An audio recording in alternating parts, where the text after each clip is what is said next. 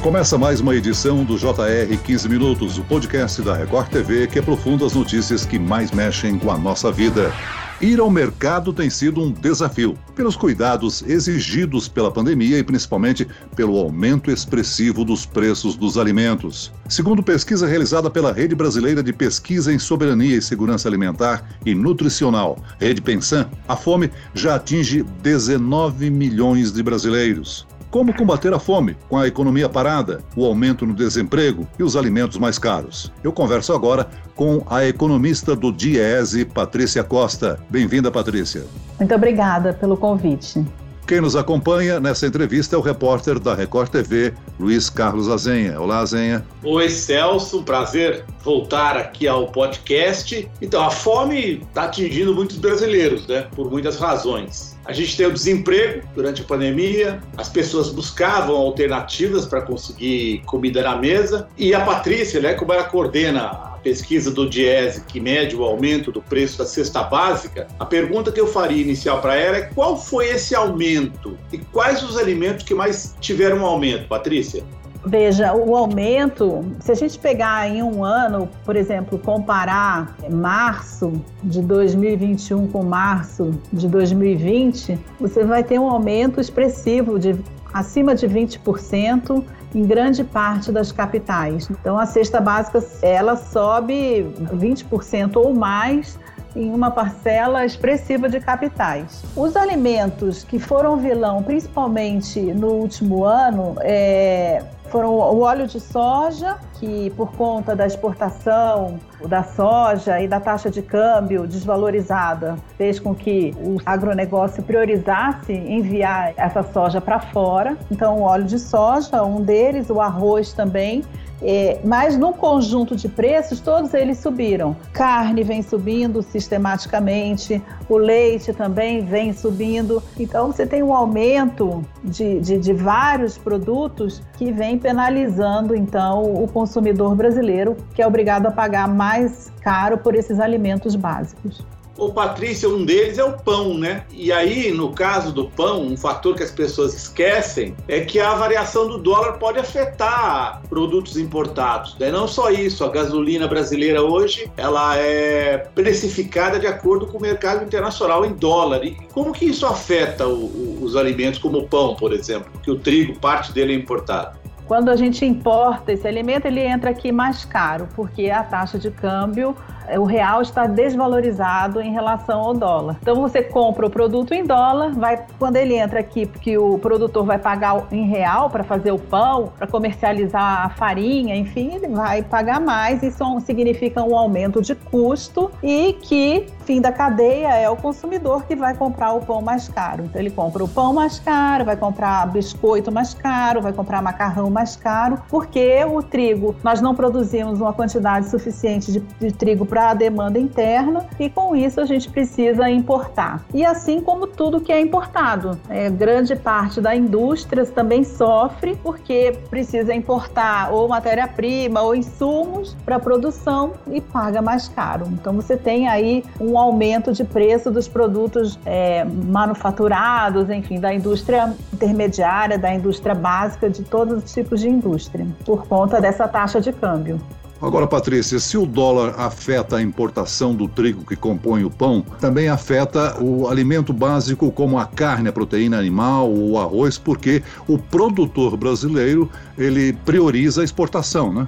Exatamente. Olhando a lista dos alimentos da cesta básica, o motivo que desse aumento, ele basicamente ele está na exportação. O Brasil vem exportando um volume de carne alto, não só em 2020, mas também em 2019, 2018. A exportação da carne vem batendo recordes. Com isso, a oferta interna ela é menor e o preço maior. Então, já há um tempo a população brasileira vem deixando de comer a carne de primeira e tentando achar substitutos, como a carne de segunda, ou mesmo migrando para outros tipos de carne, como de frango ou ovo, né? No limite, o que, o que vem acontecendo nesse momento em que a, a demanda interna está muito enfraquecida pela diminuição de renda das famílias. Agora, com isolamento, muitas pessoas estão mais tempo em casa se alimentando mais com produtos comprados no mercado. Essa demanda maior pode ter ajudado também a aumentar os preços dos alimentos?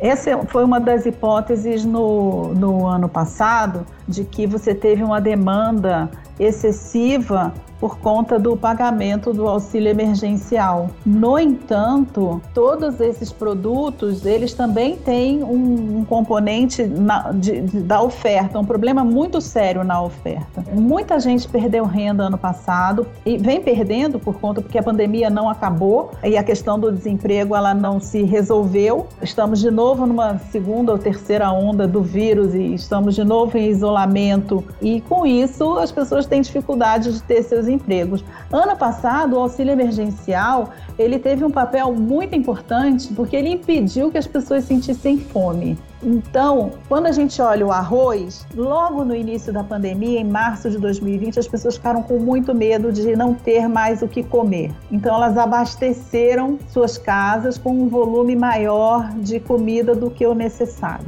Então, talvez nesse momento você tenha tido algum tipo de pressão de demanda. Mas pensando nesse mesmo arroz, quando a gente olha os dados de exportação de abril e maio, você vê que o Brasil ele passou a exportar três três vezes mais a quantidade de arroz em maio de 2020. Então, não dá para afirmar que as pessoas comeram mais e por isso que a inflação dos alimentos cresceu. Você passou até a inflação dos alimentos, mas sim porque existe um problema de oferta e um problema de oferta que está ligado principalmente pela ausência de políticas públicas que garantam o nível de, de alimentos ofertados internamente. Por um tempo nós perdemos a nossa política agrícola, a Conab deixou de fazer o seu papel de estoque regulador. Então, quando o arroz começou a subir, não tinha grão suficiente para que a Conab intervisse no mercado e garantisse um preço um pouco mais baixo. A principal política pública, então, nesse caso, seria essa da Companhia Nacional de Abastecimento, de ter um estoque lá, reservar um pouco, sei lá, arroz, feijão. Essa é a principal? Tem outras? Não, não, tem várias políticas que podem ser feitas. Eu estou falando que essa foi uma questão que essa, a, o desmonte né, em anos anteriores da Conab fez com que no momento que você precisava de, de uma política agrícola de estoques reguladores não foi possível. Mas também tivemos o desmonte da agricultura familiar, a gente conseguiu ver é, nos anos de maior investimento da agricultura familiar que o Brasil, primeiro, ele saiu do mapa da fome e segundo, que muitas famílias no interior do Brasil saíram de uma situação de insegurança alimentar porque o produtor familiar ele passou a diversificar a sua produção e a fazer a comercialização no entorno fornecendo para as famílias uma, uma, alimentação de qualidade e garantindo renda para ele. Então, você conseguiu os dados da PNAD de segurança alimentar, eles vão mostrar que o Brasil conseguiu efetivamente tirar famílias de uma situação de, insegurança, dando para elas uma melhor alimentação. Então, você tem várias políticas que podem ser feitas para que você não chegue aonde nós estamos. E hoje, o Brasil, desde 2020, ele vem optando por não, por privilegiar o lucro do setor do agronegócio. Veja, numa taxa de câmbio, no, no patamar que a gente tem, o que, que acontece? O produtor que, que visa lucro, ele vai, vai olhar para onde ele vai ganhar mais. Internamente, você tem um mercado interno deprimido, com baixa demanda, principalmente nesse momento em que o auxílio emergencial ele volta agora num valor muito mais baixo e, e olha para fora e vê a oportunidade de conseguir um maior lucro mandando esse, esse, esse alimento para fora. Então, os commodities são um bom negócio nesse momento. A exportação ela é lucrativa. Com isso, internamente, a gente vem sofrendo. Qual é a grande questão? É que nesse momento também estamos em pandemia. As pessoas estão com renda menor, estão perdendo seus empregos e as famílias mais pobres, elas são as mais afetadas por essa pandemia. Por quê? Porque além de pagar mais pelo alimento, ela também, ela que perdeu seu emprego, ela que vai demorar para receber o auxílio emergencial, que demorou lá atrás e que vai agora receber o auxílio emergencial no valor de 250 reais, que não, não é nem uma cesta básica, lembrando Lembrando que esse valor, por exemplo, em São Paulo, a cesta básica custa em torno de 600 reais. Esse é um valor individual, não é um valor para uma família. Então, Patrícia, esse novo valor do auxílio emergencial não garante a segurança alimentar dos brasileiros desses de renda mais baixa? Não, Não garante. Existe no Brasil uma única legislação que trata de cesta básica, que é esse decreto de 1938 que estabelece qual seria o mínimo necessário para uma pessoa. Com base nesse decreto, o Diese adaptou e desde 1959 vem coletando preços de alimentos e conforme o Diese foi se expandindo, ele também passou a pesquisar em outras cidades. E com isso, o que, que se percebe? Que esse valor, ele é, primeiro, ele é individual, né? e ele vem aumentando muito. E se você olha os 250 reais que começaram a ser pagos agora em abril, ele significa o quê? Que individualmente a pessoa com 250 reais ela vai comer alguns dias do mês e o restante do mês, como é que ela vai fazer?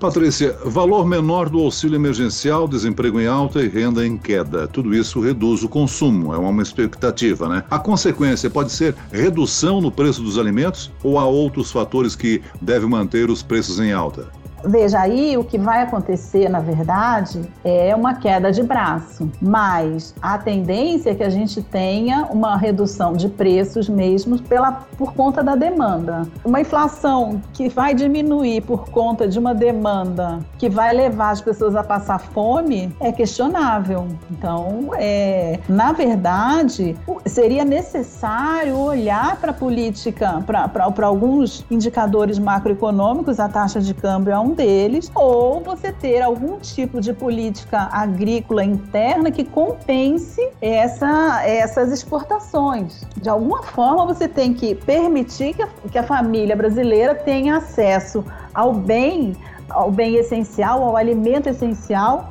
num preço razoável. Vocês falaram do, da gasolina. A gente pode falar do gás. O gás, em um ano, ele subiu 20% quase. A inflação medida foi de 5 e o gás subiu 20 e os alimentos subiram 25. Esses são os dados do INPC e, e também da ANP. O gás é, é, um, é um produto essencial. Por que, que o gás está subindo? Porque o Brasil, a Petrobras, abandonou a política de subsídio do gás e passou a colocar tanto a gasolina quanto, quanto o diesel, quanto o gás em paridade com os preços internacionais. Eles oscilam, aqui dentro oscila também. Quem está pagando esse preço?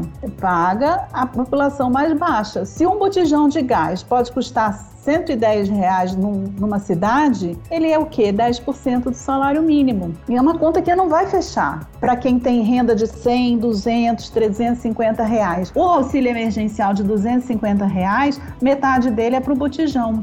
Você falou do auxílio emergencial, de políticas macroeconômicas. Agora, e as doações privadas? Esse esforço que muita gente, muitas empresas estão fazendo, você acha que eles dão conta de cobrir ou vai passar mais gente vai passar fome com essa perspectiva que você está colocando? As doações privadas elas são muito importantes. Você tem iniciativa de grandes empresas, como você tem iniciativas individuais ou de grupo de pessoas. Mas, na verdade, a gente deveria ter uma iniciativa do governo de cuidar dessa população. Então, é muito importante as ações individuais, as, as ações privadas, mas deveria também ter uma intencionalidade do governo de garantir uma renda maior para essa população quando quase todas as cidades estão em fase vermelha ou estão em lockdown. Patrícia, a gente pode dizer que essa situação de fome atinge pessoas de uma determinada região do Brasil em detrimento de outras? Eu acho que ela atinge todo o Brasil. Ela atinge é, um, um segmento da população, um determinado perfil. Os dados da, da, da PNAD do ano passado, eles mostraram o perfil que perdeu o seu trabalho. Quem são essas pessoas? São população de renda mais baixa, informal, negros. Então você tem um, você tem um perfil que está sofrendo mais talvez esse perfil que deveria também ter essa, essa atenção do governo. A atenção no sentido de entender que 250 reais nesse momento não cabe dentro do orçamento e não garante a, a sobrevivência dessa família. Então basta buscar pessoas para saber que elas estão passando fome, que elas estão tendo que ter uma estratégia de vida diferente. Então vão acordar mais tarde para pular uma refeição e só ter e, e fazer só duas refeições ao invés de três. Então depende qual é a estratégia. A estratégia é que cada um vai achar para poder sobreviver a esse momento de aumento de preço, de redução de emprego e de um auxílio emergencial que não dá conta das demandas familiares. Muito bem, nós chegamos ao fim desta edição do 15 Minutos. Agradeço a participação e as informações da economista do Diese, Patrícia Costa. Obrigado, Patrícia. Eu que agradeço a oportunidade e o convite. Agradeço também a presença do repórter da Record TV, Luiz Carlos Azenha. Azenha. Um abraço, Celso. Obrigado. Esse podcast contou com a produção de Homero Augusto e dos estagiários Larissa Silva, David Bezerra, sonoplastia de Pedro Angeli, coordenação de conteúdo Camila Moraes, Edivaldo Nunes e Luciana Bergamo, direção de conteúdo conteúdo, Tiago Contreira. Vice-presidente de jornalismo, Antônio Guerreiro. E eu, Celso Freitas, te aguardo no próximo episódio. Até amanhã.